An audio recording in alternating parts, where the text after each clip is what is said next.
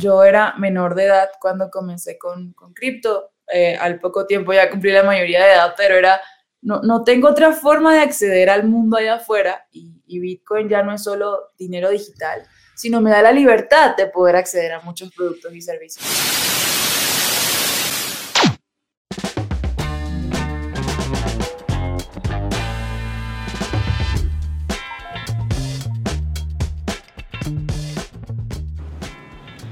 Hola, yo soy Andrés, miembro del equipo de Binance. Bienvenido a un nuevo episodio de Dinero Hoy, un podcast que hemos creado para conectar con toda la comunidad cripto en español. Aquí hablaremos de las experiencias financieras, las buenas y las malas de nuestros invitados, todos de distintas industrias, todos en tu idioma. Estamos seguros de que juntos aprenderemos mejor.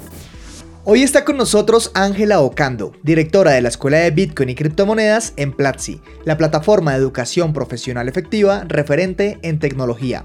Ángela no solo cree firmemente en la tecnología blockchain y sus usos, sino que ha usado las criptomonedas para encarar todo tipo de situaciones en su vida desde el 2016. Hoy nos contará de sus buenas y malas experiencias y algunas recomendaciones para empezar con el pie derecho, comenzamos. Hey, ¿qué tal? Sean todos bienvenidos a un nuevo episodio de Dinero Hoy, tu podcast favorito cuando se trata de finanzas personales, historias relacionadas a las finanzas con cada uno de nuestros invitados y nuestras invitadas y también criptomonedas. El día de hoy tenemos una invitada que seguramente muchas personas que están viendo o escuchando este podcast ya conocerán, ya habrán visto por ahí en internet, en Twitter, por aquí, por allá. Es una persona que realmente se mueve bastante dentro del ecosistema cripto en habla hispana y Latinoamérica y para nosotros pues es un orgullo poder tenerla aquí como invitada. Le damos la bienvenida a Ángela Ocando. Hola Ángela, ¿cómo estás? Andrés, ¿cómo estás? Muchísimas gracias por la invitación. Para mí también es, es un honor y dicha estar acá contigo. Qué bueno que estemos aquí reunidos hablando un poco sobre todo lo que se viene pues a continuación en esta charla sobre criptomonedas, pero para las personas que quizás no te conocen, no saben quién es Ángela, ¿quién es Ángela? ¿Qué hace y cómo terminó hoy en un episodio de Dinero Hoy? Esa pregunta es siempre es un poco compleja. Eh, actualmente dirijo la Escuela de Blockchain y Criptomonedas en Platzi. Eh, Platzi es una plataforma de educación profesional efectiva y Ángela es una chica muy apasionada por el ecosistema blockchain. Recuerdo que estudiaba ingeniería de sistemas hace unos 5 o 6 años, cuando decidí que no quería estudiar más eh, y un concepto llamado Bitcoin fue el que me atrapó por completo.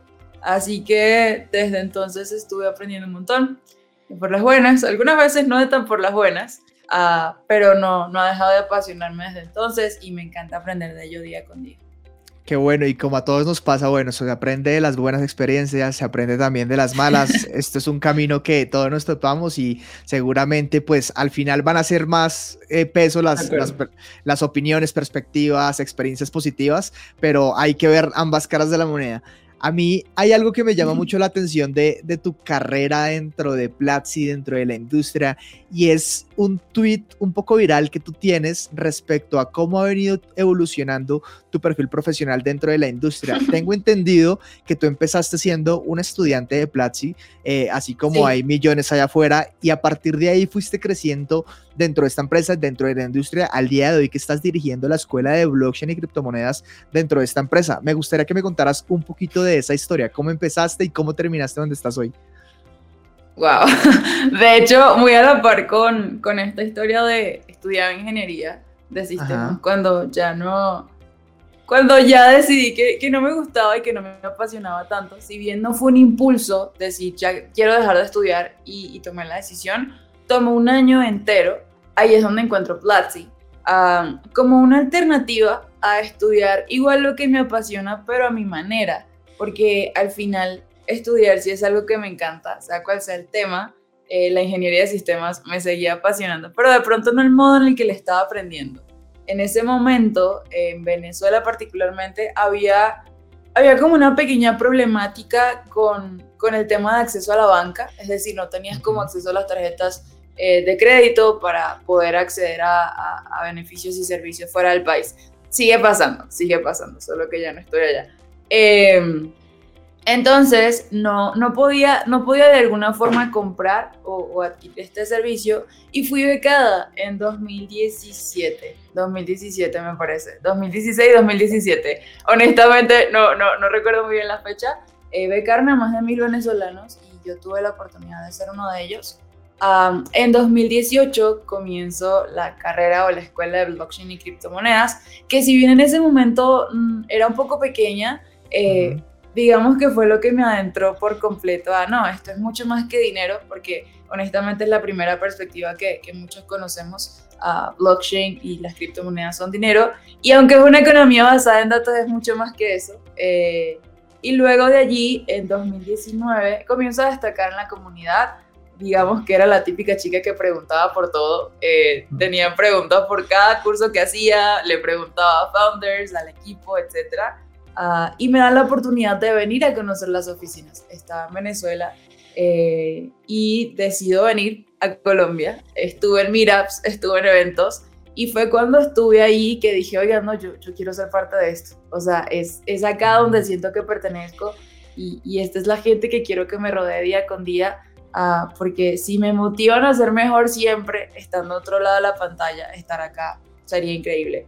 Uh, regreso a Venezuela y en 2000 2020, uh, sí, en 2020, uh, le escribo a alguien del equipo, eh, modo, quiero trabajar en Platzi. Ni siquiera buenos días, buenas tardes, ¿cómo están? ¿Cómo van? No, quiero trabajar en grano. Sí, al grano, directamente. Eh, se da la oportunidad, afortunadamente, vengo, pues ellos uh, me invitan a, a venir a, a Colombia, dejo Venezuela eh, y empiezo en el equipo de comunidad o de Success, que básicamente era ayudar a los estudiantes, eh, ayudar a la comunidad en todo momento, resolver sus dudas, sus preguntas.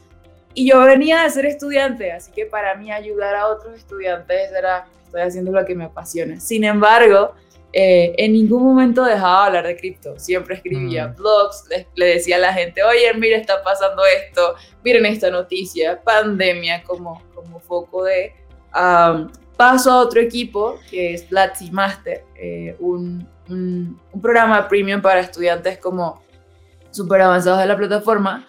Eh, y luego estoy desde, la, eh, desde el área financiera, porque aunque estudio ingeniería de sistemas, una de mis pasiones más grandes son las finanzas y la economía pero sigo hablando de cripto, no hay formas. Creo que sigo contándole a todos. Hace completamente sentido desde mi punto de vista, porque al tener como ese background de ingeniería de sistemas, me hace pensar que pues siempre has tenido cierto interés por el tema de tecnología y lo acabas de mencionar, pues que también te gusta el tema de las finanzas y de la economía. Creo que hace un match completo y al final creo que cripto se podría resumir un poco en eso y es como tecnología y economía juntas de, la mano, ahí cambiando el mundo por, por todo lado. También, también me llamó mucho la atención lo que tú mencionabas y es que pues vienes de, o sea, eres venezolana, eh, vienes de Venezuela actualmente, por lo que decías, radicas en Colombia, pero eres venezolana y Venezuela me atrevería a decir que es uno de los países en adopción cripto que más avanzados está en la región, donde más, eh, digamos que, utilidades se le ven a las criptomonedas como medio de intercambio al día a día, según lo que me han contado, todavía no he tenido la oportunidad de visitar, pero creo que, que sí es así.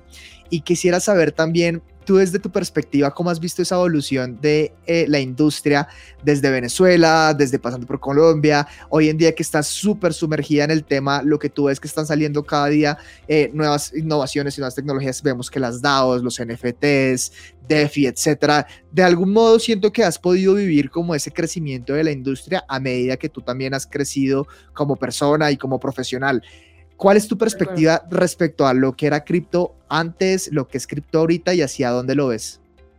Mira que no recuerdo con quién estaba hablando ayer, pero era básicamente eso. Era yo, yo conozco este ecosistema desde hace un tiempo y en ese momento no es lo que era hoy. Primero, la información estaba casi toda en inglés, eh, para comenzar por ahí. Segundo, la perspectiva que la mayoría de las personas le dábamos era meramente monetaria.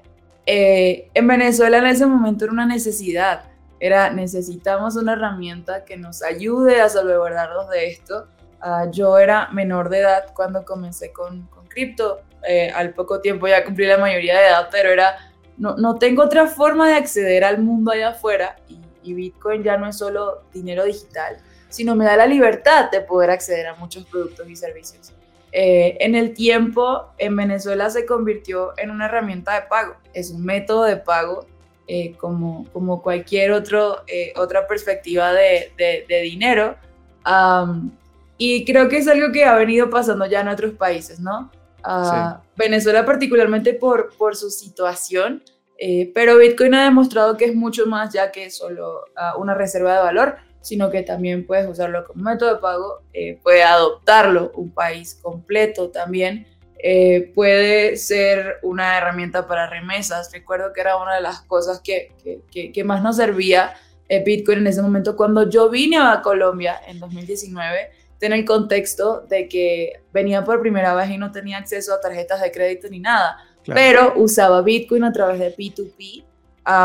de hecho, usando Binance, caso particular, Ah, y podía tener acceso a cualquier cosa eh, estando en otro país. Entonces creo que, creo que es súper interesante porque vemos que rompe las barreras geográficas también. Ah, actualmente es un ecosistema muy maduro, es decir, a pesar de las caídas, eh, a pesar, digamos, de, de, los abruptos movimientos que el precio pueda tener, la gente quiere aprender. Ahora ya entendieron que, que esto sí, sí tiene futuro, pero desde una perspectiva tecnológica y de adopción más allá que solo una herramienta monetaria que pueda llegar a darte beneficios o retornos en el tiempo. Eso me encanta hasta ahora. Sí, súper de acuerdo. Creo que cada vez las personas se toman conciencia de que esto más allá de que tú puedas eh, hoy en día invertir uno y al cabo de un tiempo sacar eh, dos o tres, cualquiera que sea el caso, eh, siento que cada vez se entiende más a profundidad el beneficio de la tecnología, eh, las opciones que te trae blockchain y al final las personas al ver eso aplicado a lo que podría significar en su vida o lo que ya significa o significó, como puede ser tu caso, es un cambio completamente de paradigma brutal. Cuando tú empiezas a toparte con todos estos conceptos que en un principio son difíciles de entender, seamos honestos, que descentralización, que peer-to-peer, que blockchain, como que son muchas cosas que en principio no resonan tanto y me atrevería a decir que la propia terminología puede empujar un poquito a la gente como a, mantenerse como un poquito alejada, pero una vez entiende es como un despertar, es como abrir los ojos y todo el mundo dice como, ok, esto tiene sentido. De acuerdo, estoy totalmente de acuerdo. Creo que además ese es un reto que tenemos las personas que hoy somos parte de este ecosistema, es cómo traemos esas palabras tan complejas y las aterrizamos a, un mundo tradicional. Porque creo que es la única forma eh, de hacer que, que, podamos adoptar esto mucho más allá. Y claramente hay otros factores. No, no es solamente la terminología, pero ahorita mismo no ayuda mucho que sea tan complejo. Para mí incluso, yo, yo leo un white paper y no es como que lo entiendo a primeras. Al menos no es mi caso. Yo tengo que estar leyendo, evaluando este nuevo concepto, abro este concepto y 10 pestañas más en el navegador Ah, entonces creo que todos estamos en eso eh, y, poco a poco vamos a ir descubriendo mejores formas de explicarlo.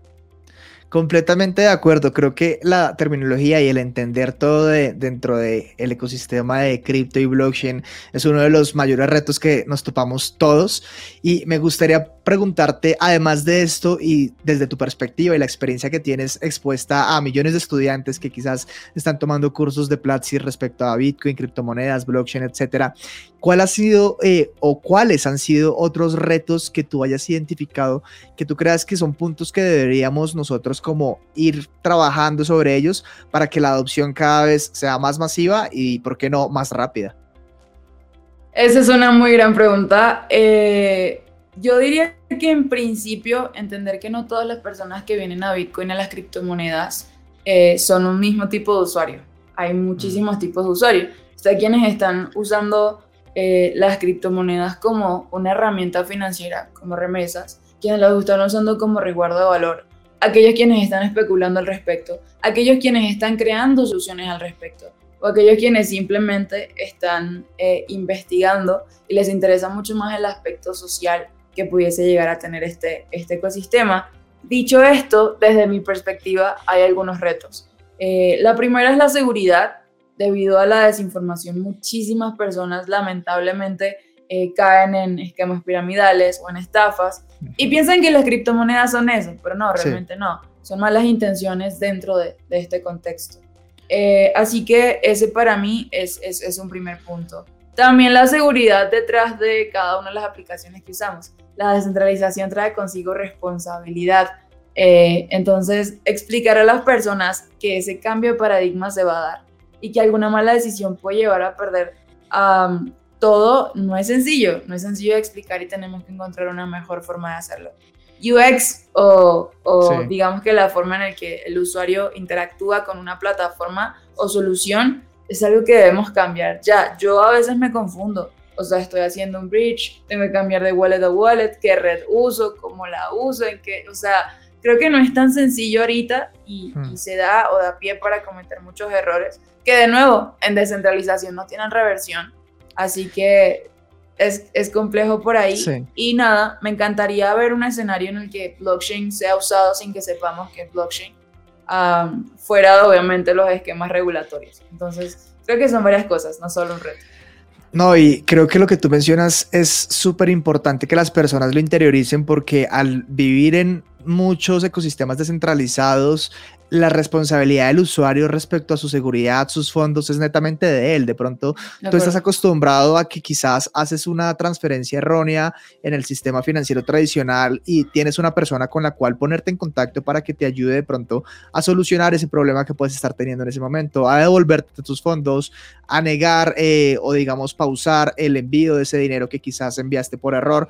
Pero en un mundo descentralizado, la responsabilidad recae sobre ti mismo, ti misma y hay que tener cuidado con ese tipo de errores que tú mencionabas, como de, venga, ¿será que estoy utilizando la red correcta? ¿Será que si estoy enviando la billetera a la wallet que es? Me gustaría preguntarte un poquito más sobre eso. ¿Cuál han sido, ¿Cuáles han sido esos errores? Y también veamos el lado bueno. Después de los errores, cuéntanos un poquito de esos aciertos que has tenido tú en tu carrera dentro de la industria, porque todos nos hemos topado con alguna situación en la que decimos, aquí como que no fue. Pero otras quizás que uno dice, oiga, esto está como, como chévere, no me lo esperaba y me fue bien. Cuéntanos un poquito de ambas caras de la moneda según tu experiencia.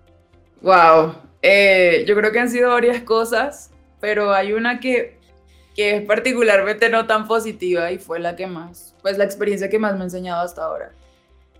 2019, eh, tengan el contexto de que yo comencé por 2016, 2017 aproximadamente y durante mis primeros años acá me obsesioné por completo. Sigue siendo una obsesión de alguna forma, pero en ese momento no era tan saludable. No, no dormía, estaba detrás de un gráfico día con día, eh, investigando, averiguando cómo podía tomar mejores decisiones. En ese momento los listings particularmente eran, eran una gran oportunidad para, para quienes éramos scalpers yo solía hacer scalping, que, que, para quien no tenga contexto es entrar y salir del mercado muy chiquitito y usando apalancamiento. entonces digamos que fue un cóctel de muchas cosas ah, en contra. Fuera de eso, eh, como durante dos años había tenido buenos resultados, el ego y la toma de malas decisiones me llevó a quemar mi cuenta más grande.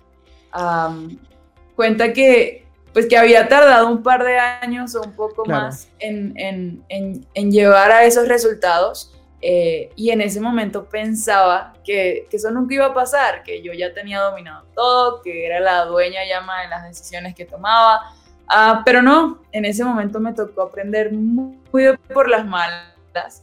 Eh, pero también siento que, que, que ya fue una experiencia necesaria para poder seguir avanzando, en que el mercado es quien decide y nosotros simplemente somos tomadores de decisiones, eh, no a modo impulsos, sino a modo objetivo basado en, en, estadísticas. Así que ese creo que fue, esa ha sido la experiencia más compleja que siento que, que he vivido desde que estoy en el mundo cripto.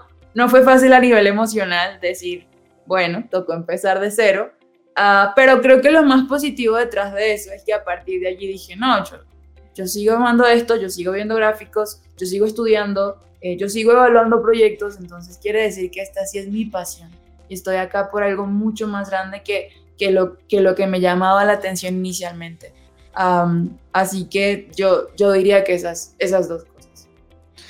Claro, al final hay muchas personas que, que pueden llegar a resonar con este tipo de historias porque para nadie es un secreto que el, el, hecho de estar constantemente haciendo trading y viendo de pronto buenos resultados puede llegar a generarte una motivación un poco arriesgada, me atrevería a decir, en, al punto que tú ya llegas a decir, bueno, hice esto bien, yo creo que me puedo empezar a apalancar, etcétera, y bueno, el, el, apalancamiento y el trading en sí es, es una actividad que se debe generar eh, y se debe hacer de una forma muy responsable para todas las personas que nos pueden estar escuchando o viendo, si están viendo el episodio en video podcast a través de YouTube, sepan que esto requiere de mucha educación, de mucha conciencia, de tener un perfil emocional también muy claro, que tú sepas gestionar tu riesgo es súper importante porque al final somos humanos, al final eh, la psicología, lo quieras o no, nos, nos aplica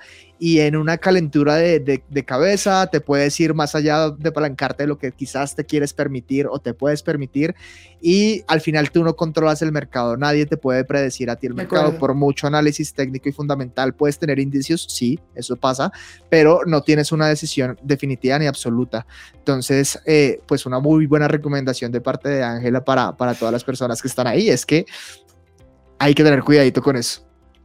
Sí, yo creo que acá lo, lo, más importante, o al menos para mí, la lección más importante es no es un juego, es una profesión, y tú lo decías.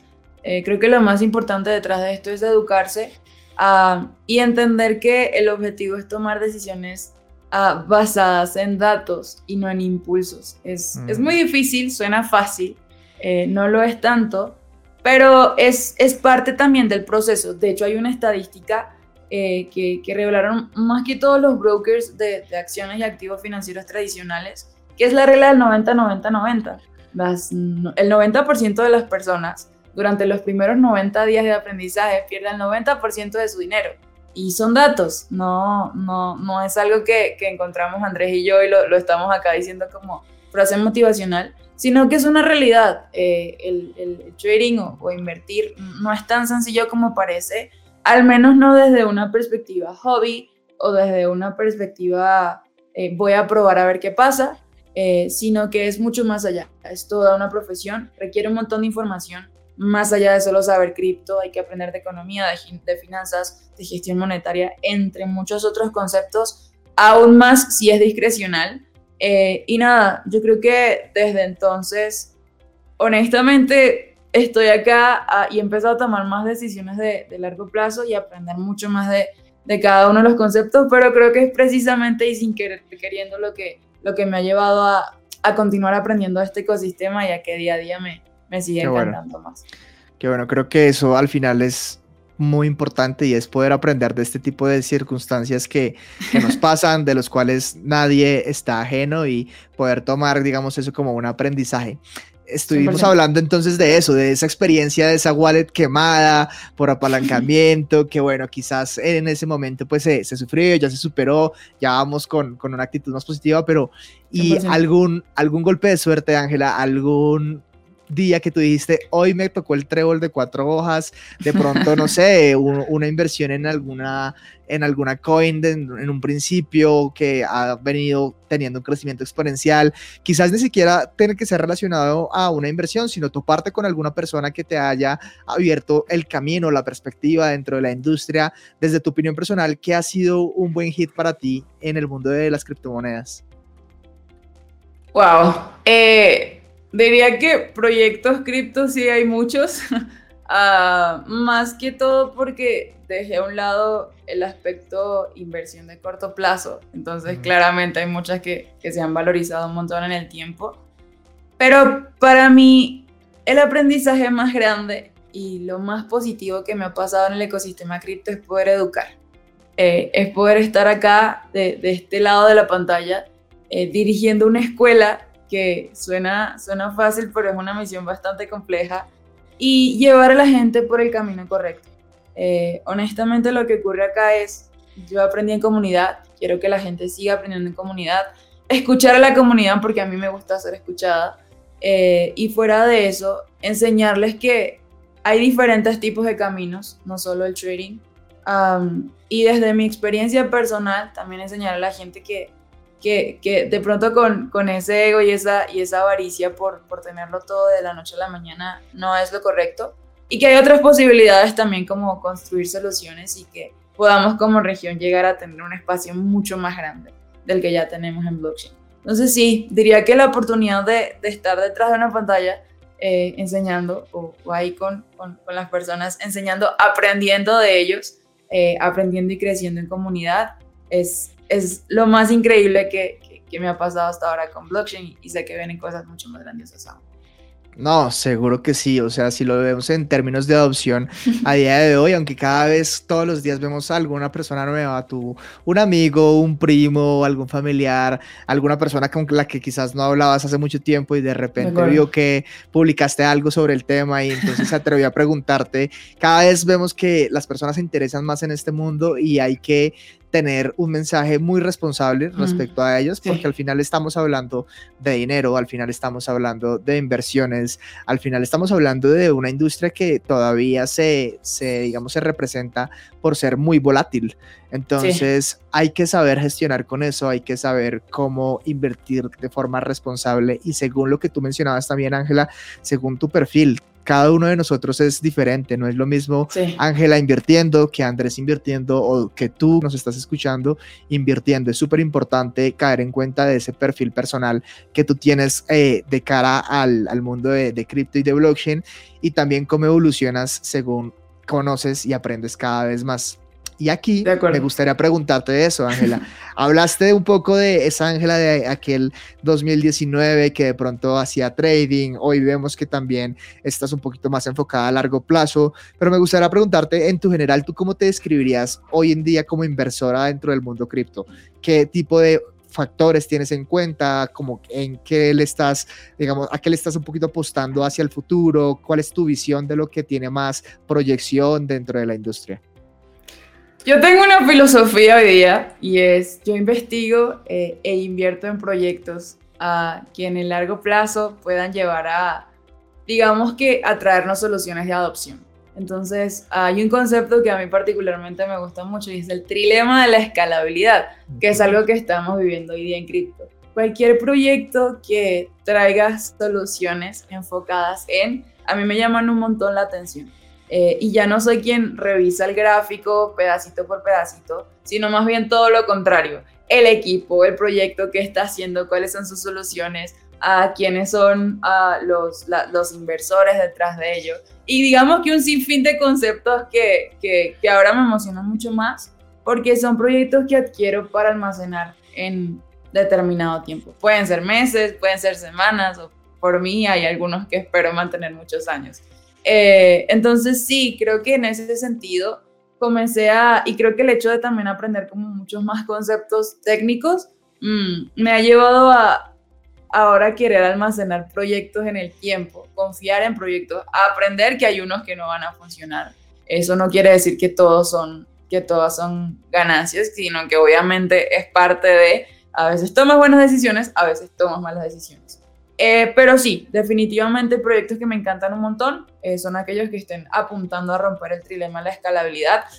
Ninguno lo ha resuelto hasta ahora, de modo muy honesta, eh, pero en el camino seguramente lo, lo, lo, vamos a estar resolviendo. No soy trader, no más. desde 2019, marzo, febrero, que, que, ocurrió lo que ocurrió, yo no volví a hacer trading uh, de cripto. Eh, y nada, me, me, me, apasiona un montón todos los retos que estamos enfrentando porque es ahí donde siento que hay mucho más aprendizaje. Qué bueno. Y al final se trata de eso, de seguir como evolucionando con la industria, ver las cosas que van surgiendo eh, cada día totalmente de acuerdo contigo y alineado en la perspectiva de este proyecto realmente genera un cambio a futuro, va a permitir que más personas entren en el ecosistema, va a estar dando algún tipo de solución a problemas existentes o satisfaciendo de una forma más eficiente las necesidades que tiene el mercado al día de hoy. Creo que esos son los proyectos más, más interesantes y, al, y unas tal vez algunas preguntas que uno se debería hacer al momento de querer invertir X o Y cantidad de dinero cuando estamos hablando de, de proyectos cripto. A mí, hay, a mí hay algo que me genera mucha curiosidad y es que tú estás muy metida en blockchain, tú estás muy metida en el tema de la educación, lo cual me hace pensar que estás todo el día o todo el tiempo, o la mayoría del tiempo por lo menos, como a la vanguardia de lo que está pasando. ¿Has aprendido algo recientemente, algo nuevo sobre la industria que nos quieras compartir?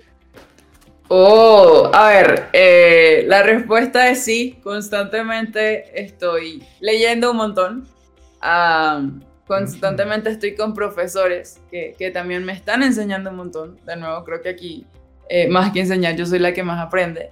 Em, no, no sé si es algo nuevo, pero he estado leyendo un poco de Layer 2 y cómo estos van a poder convertirse, digamos, en, en esa puerta de la escalabilidad que tanto buscamos. Ah, para quien no tenga contexto, cuando hablamos de, de Layer 1 es esta primera capa que, sobre la cual está construida la mayoría de las, de las criptomonedas o sobre la cual están alojadas las principales blockchain. Y si lo llevamos o aterrizamos a un concepto normal, imagínate que de tu pueblo a la ciudad hay solo una carretera súper pequeñita, por lo tanto se crean estos trancones o, estos tacos, depende de dónde estén. Y es muy difícil, sí, el tráfico, llegar a, del punto A al punto C, es decir, te tardas un montón. Sería increíble y sería diferente si existieran autopistas que me permitiesen llegar eh, de una forma mucho más rápida, porque es mucho más amplia, pasan mucho más carros, eh, y así, así el tiempo como que disminuye y también como que fluye muchísimo más eh, el tráfico y la posibilidad de viajar de un punto A a un punto B tantas veces yo quiera. Eso es básicamente eh, las capas dentro de blockchain layer 1, layer 2. Um, y, me emociona un montón como que las soluciones que se puedan llegar a construir sobre, sobre estas autopistas eh, dentro de blockchain. Me, llama la atención además que no se estén construyendo tantas soluciones eh, y creo que de hecho es un foco y algo que, que tengo un poco como meta personal y obviamente objetivo de la escuela, eh, que, que, comencemos a ver blockchain desde la posibilidad de que podemos construir y es un terreno que aún está ahí, verde, ah, y sobre el que no hemos eh, hecho nada, creado nada, y que eso nos puede llevar a muchas más cosas. Por ejemplo, Latinoamérica ahorita es conocida como la tercera región del mundo en adoptar blockchain, más por su perspectiva económica que cualquier otra cosa. ¿Qué pasa si ahora le agregamos, eh, no sé, Latinoamérica está construyendo soluciones sobre, web, eh, sobre Layer 2 eh, y ahora ya no son solo consumidores o, personas que usan blockchain, sino que también construyen soluciones. Eso es lo que más me estaba llamando la, la atención en las últimas semanas. Me encantaría ver eso. De hecho, ya hay algunos proyectos que como que van en, esa línea, de los cuales pues tú y yo conocemos y obviamente como, como, como miembros de la región eh, nos encantaría ver a, la región, a Latinoamérica, ser pionera en construcción de tecnología, en creación de tecnología. Si tú tienes conocimiento y yo creo que aquí hay que ser muy claros es que no importa eh, la industria o el set de skills en el cual tú te especialices, porque blockchain te abre la oportunidad a todo tipo de perfil. De pronto tú eres un programador, un desarrollador y podrías empezar a programar en tecnologías como Solidity y empezar a construir eh, desde la base del código algún tipo de proyecto o de pronto tú eres una persona como yo que le gusta comunicar, que le gusta crear contenido y puede dedicarse a crear, digamos, un poco de entendimiento sobre todos estos temas cripto relacionados en la industria. De pronto tú eres una persona que le gusta el cine, ¿por qué no creas algún tipo de contenido audiovisual que hable también sobre esto? O sea, al final yo creo que hay una, amplia gama de oportunidades, sin importar cuál sea tu perfil, tu set de skills, y es súper bueno si te animas y creas sobre esta industria. Yo, yo creo que eso que mencionas, de hecho, es, muy valioso, porque para mí blockchain es una plataforma, una plataforma sobre la cual se pueden crear un montón de cosas. Si eres abogado, tienes la oportunidad de, eh, incluso si eres doctor, tienes la posibilidad de, blockchain vino para descentralizar la información, no solo el dinero. Entonces ahí se abren muchas eh, gamas y posibilidades y, creo que es lo, lo, increíble, que apenas estamos descubriendo esas cosas y nos permite entrar desde un punto, desde un punto bastante cercano a, a, lo que va a terminar siendo. Qué bueno. Y hablando un poco sobre ese descubrimiento y también nos mencionabas cuando hablábamos sobre los Layer 2 que te gusta un poco como leer al, respecto, me gustaría que nos contaras eh, sobre qué recursos eh, utilizas tú para continuar educándote y mantenerte como al día dentro de la industria. Eh, ¿Has leído algún libro sobre ya sea finanzas, dinero o criptomonedas que haya resonado mucho contigo? ¿Qué tipo de recursos tú nos puedes recomendar ir a visitar que valga la pena? ¿Qué tipo de investigación también haces al momento de querer aprender más sobre la industria? Wow, a ver, yo creo que esto ha cambiado en el tiempo. En principio, cuando comencé, de nuevo, casi todo el material estaba eh, en inglés, pero hay un libro que me gustó mucho y es El Internet de Dinero de Andreas Antonopoulos, porque es como esa perspectiva económica de lo que, de lo que es realmente Bitcoin y, creo que es muy valioso entenderlo así y ya dejas de verlo como, ah, es la monedita que sube y baja. Ojo, esto desde el principio. En principio es muy difícil capturar cuál es realmente el valor de Bitcoin, de nuevo, por todos los conceptos complejos que te encuentras. Eh, hay otro libro que es de The Infinity Machine, de Camila Russo, que es un libro sobre Ethereum, de hecho. Eh, y, y, creo que es súper importante porque eh, Ethereum también se ha convertido en esta plataforma de creación de nuevas soluciones. Y esto está muy alineado a mis objetivos o muy alineado a lo que me encantaría que sea el ecosistema en el futuro. Así que les recomiendo un montón eso. Ah, sin embargo, ya no leo tanto como lecturas tan extensas. Me encanta leer papers ah, y también artículos, porque digamos que es la forma en que me puedo educar ah, más rápido y, y, y evaluar como muchos más conceptos. Antes veía un montón de videos en, YouTube, suelo, suelo ser muy visual, pero ahora leo un montón. Artículos, noticias, conceptos, papers, de nuevo, termino con mil pestañas. Eh, y mi objetivo con esto es traer este contenido de, desde el inglés o, un, poco, un poco más complejo de entender a palabras mucho más aterrizadas dentro de la escuela. Entonces, que alguien que, que esté aprendiendo blockchain entienda blockchain desde una perspectiva más de caso de uso, que alguien que quiera entender Bitcoin lo entienda desde su historia, eh, que alguien que, que, quiera adentrarse en las finanzas descentralizadas entienda que hay ciertos riesgos, pero también otra forma perspectiva de ver, de ver las criptomonedas y, y otra de sus posibilidades. Desde el área de desarrollo, listo, ¿cómo, cómo le explico a las personas un concepto tan abstracto como Web3? Eh, y yo, yo diría que, que, que, esa es una de las, de las cosas que, que hago constantemente Últimamente estuve leyendo la historia de los cypherpunks y me preguntarás por qué. Siento que es súper importante que tengamos el contexto eh, de qué pasó en el pasado para que hoy podamos tener estas soluciones y para que cientos de personas lucharan por, por lo que hoy estamos tratando de conseguir. Entonces, ahora mismo y pronto en la, en la escuela de, de, blockchain y crypto en Platzi va a haber un audio curso de historia de los cypherpunks. Um, y nada, creo que eso que, que, constantemente estoy aprendiendo, busco de alguna forma enseñarlo, pero de, de, la forma más, más, sencilla que pueda para que así más personas podamos adoptarlo. Eh, sí, leo, leo un montón. Súper, súper de acuerdo con, con esa visión tuya, porque es que al final, si tú le preguntas a alguna persona que quizás sea un poco maximalista o que lleve mucho dentro de la industria y le guste mantenerse dentro de esa cajita de tecnicismos, pues tú le preguntas qué es Bitcoin y te va a poder responder, no, es que estamos hablando de un protocolo descentralizado que utiliza criptografía y una red peer-to-peer para, mediante una base de datos que es pública denominada blockchain. Eso ya tú se lo dices a una persona eh, común y corriente y la dejas loca. En cambio, si le dices como, no, Bitcoin es dinero digital, es como eh, tú puedes enviarme de aquí a allá, no importa si tú estás en China y yo estoy en Estados Unidos, no importa la hora, no importa si es fin de semana, la gente resuena más con eso y asimismo aprende más y cada vez se adentra y empieza a usar mucho más la tecnología. Así que súper de acuerdo sobre esa línea, pero también muchas veces nosotros escuchamos y vemos en algunos recursos cosas que quizás no resuenan tanto, cosas, personas que quizás su mensaje uno dice como, ok, esto como que no está tan bien. Mencionabas tú hace un, hace un momento algo que las personas suelen confundir mucho en la industria y es todo lo que son esquemas Ponzi, eh, un poco estafas.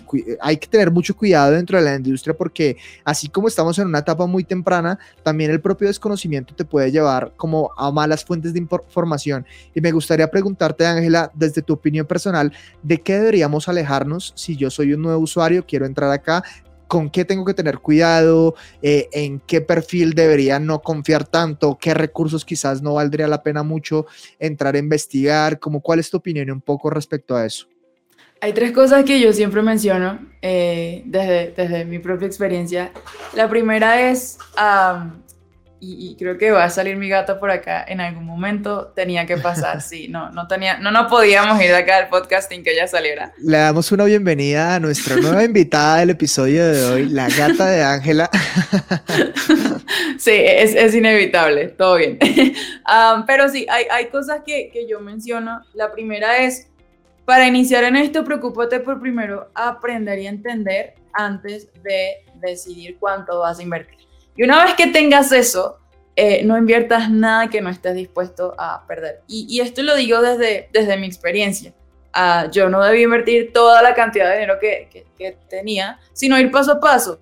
Eh, pero no, no pensé en la regla más básica y fundamental. Y sí, es una regla básica y fundamental, pero es difícil seguirla. Luego de eso, eh, más que entender de qué se trata esto, es entender que lo más importante acá es aprender a tomar tus propias decisiones. Cuando entiendes esto, te alejas un montón ya de, la, gran mayoría de, esquemas o, de estafas que podrían presentarse. Además de eso, ve y, tu perspectiva debería ser, estoy acá en este ecosistema porque voy a ser parte de la historia, no porque voy a ganar X eh, cantidad en los próximos días. Así que con esto creo que engloba muchas cosas. Las personas que, están acá en busca de beneficios eh, exorbitantes creo que, creo que es bastante complejo de alguna forma llegar a eso. No digo que no hay personas que lo alcancen, simplemente que no es para la mayoría. Esto no lo digo yo, lo dicen las estadísticas. Así que nada, yo creo que lo, cuando tienes en cuenta que hay una cantidad de dinero que quieres exponer, pero estás dispuesta a perderle, tus emociones se calman un montón porque no está esa presión de, oh my god, si pierdo esto va a pasar tal cosa. Sino, no, estoy aprendiendo si también estás abierto o abierta a aprender constantemente, eh, ya eso te va a abrir un sinfín de posibilidades. Y si además de eso estás buscando tomar tus propias decisiones, la responsabilidad de aprendizaje va a caer sobre ti y no sobre un tercero. Eh, diría que ya eso te, te, ayuda un montón y te saca de alguna forma de, de ese lado un poco oscuro en que personas se están aprovechando ah, o con malas intenciones de, de, aquellos que no están tan informados al respecto. Completamente de acuerdo. Al final, como lo mencionábamos, la responsabilidad recae sobre ti y está en tus manos poder tomar las decisiones más adecuadas según tu perfil y según la visión y objetivos que tú tengas. Viendo entonces este, esta buena visión o esta buena investigación sobre en lo que sí deberíamos confiar, Ángela, ¿cuáles son tus tips respecto a cómo deberíamos hacer nuestra propia investigación? Ok, si hablamos de investigación de proyectos, de nuevo, busquen proyectos, no retornos. Esa para mí es como, como mi regla de oro. Eh, ¿Qué soluciones está ofreciendo? ¿A qué competencias se enfrenta? ¿Cómo lo está resolviendo? La transparencia creo que es una cosa importante. Cripto va a tener muchos errores. Aquellos que intenten ocultarlo es de, hmm, ¿por qué? Y aquellos que muestren con total transparencia cada uno de estos errores, para mí es de, no, ¿saben qué? Merecen, merecen una oportunidad de mi lado. Eh, así que eso, eso por un lado. Investiguen muchísimo la comunidad. La comunidad siempre va a dar respuesta de, creo que es uno de los valores más valiosos que, tiene, que tiene cripto. ¿Qué está diciendo la comunidad de ese proyecto? ¿Qué opinan las masas? ¿Qué opina la mayoría? Eh, no como inversión, ojo, sino como tecnología, como proyecto, como propuesta, eh, como manejo incluso de, esa misma comunidad. otra cosa que a mí me gusta un montón es leer quiénes son los inversores que están detrás de este proyecto. Particularmente porque quienes invierten hoy en cripto desde una posición VC saben lo que están haciendo. Si me, si me, explico, eh, de pronto no son tan novatos como nosotros ah, y, saben, saben por qué están acá y no están acá por, por, por, un periodo de tiempo de unos días, sino en el largo plazo quieren ser parte de. Qué buen punto Sí, eh, y yo, yo diría un poco eso, yo, yo investigo un montón, eh, así que dense el tiempo para investigar de aquel proyecto del que sean parte. Y si nos vamos a aspectos fundamentales y técnicos en cuanto al gráfico, háganlo simple. Eh, con esto me refiero a que no se enfoquen en tener mil herramientas en un gráfico o mil noticias para tomar una decisión, sino creen como estructuras, ya sea en el precio o dentro del análisis del proyecto, que les digan a ustedes si esto es un buen proyecto, este no, estoy en buen momento, no estoy en buen momento, y, eso los llevará a tomar decisiones más basadas en, datos, en precio, en oferta, demanda, que, que en lo que podría opinar yo o en lo que podría opinar un tercero. Al final eh, es cada persona quien se puede formar su propio criterio y desde su propio conocimiento también llegar a ver oportunidades o de pronto proyectos que no tienen tanto futuro, que solo tú eres la persona que puede llegar a tener esa visión. No sé, yo me imagino quizás eh, el caso de la industria que está dando tanto de qué hablar y que está floreciendo tanto ahorita, que es eh, todo lo que es Gamify.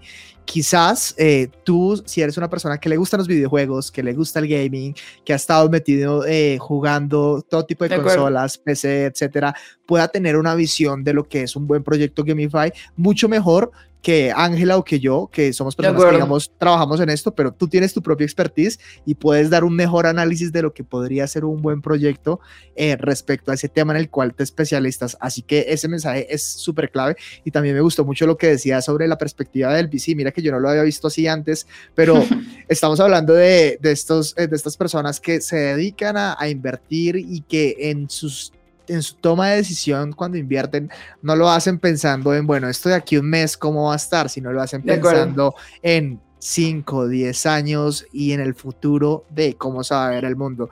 Así que ese creo que es un nuevo factor que voy a, eh, añadir yo, voy a agregar dentro del proceso de investigación que tengo yo cuando, cuando decido invertir en algún tipo de proyecto, porque sí me pareció un punto muy válido.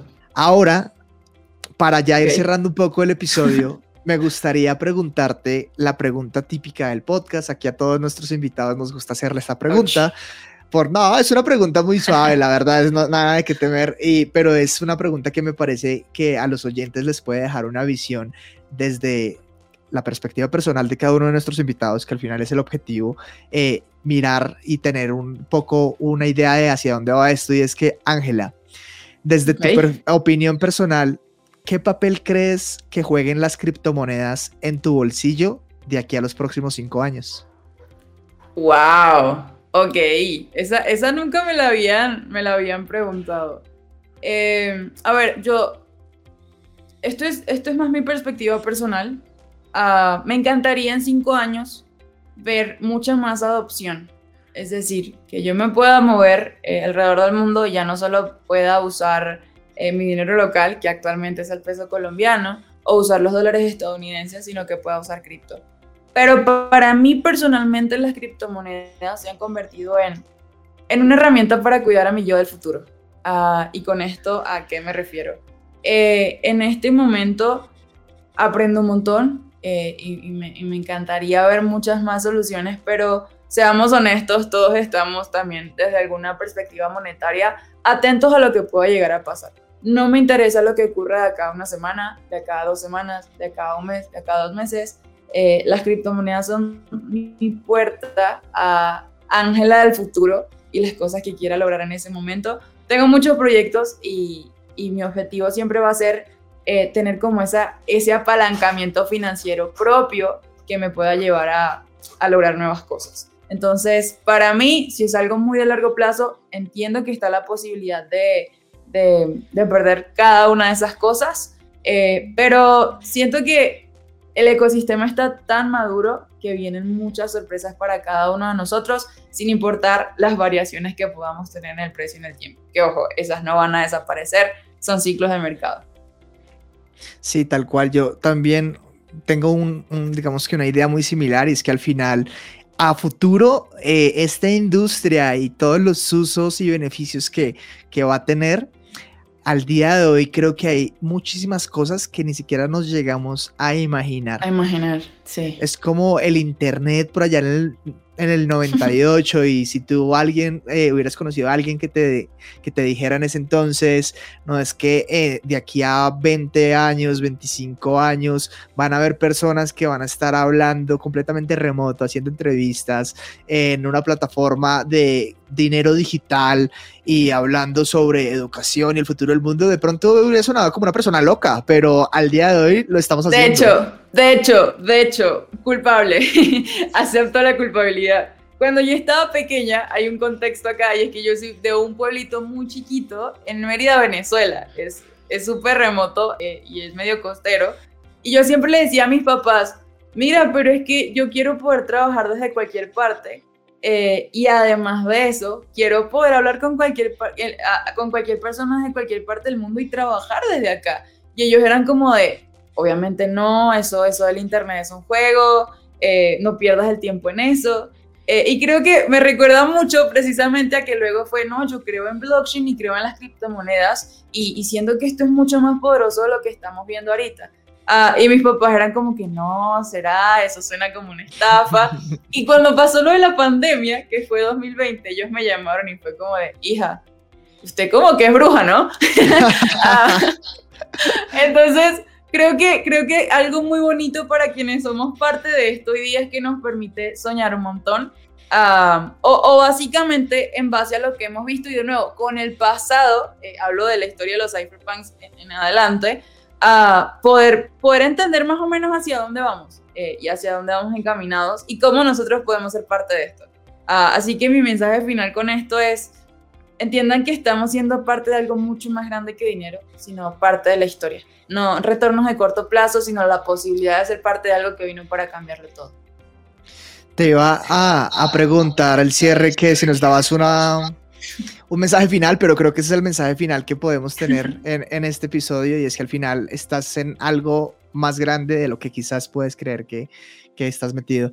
Así que, Ángela, sin más agradecerte mucho por tu tiempo, por este espacio. Creo que ha sido una conversación muy provechosa, que las personas que también escucharon hasta acá se habrán dado cuenta muchas pepitas de oro de información de las cuales puedes aprender y al final extenderle este mensaje a algún amigo, algún familiar, algún conocido, es lo que va a hacer que la adopción pues sea mucho más rápida, mucho más eficiente, mucho más responsable y sobre todo pues ten en cuenta que esto al final está también mucha parte del peso en tus manos.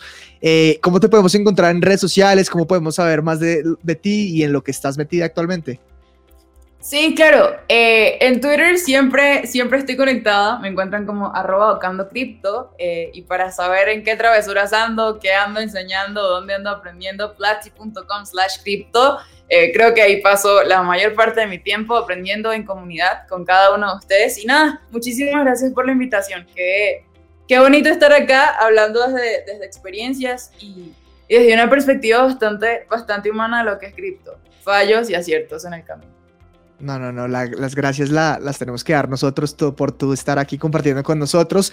Y para todas las personas, los invito a que se suscriban al podcast Dinero Hoy, ya sea que lo estés escuchando en Spotify, Apple Podcast o lo estés viendo en su edición de video podcast en YouTube. Ahí estaremos. Suscríbete al canal de YouTube para que no te pierdas ninguno de los episodios.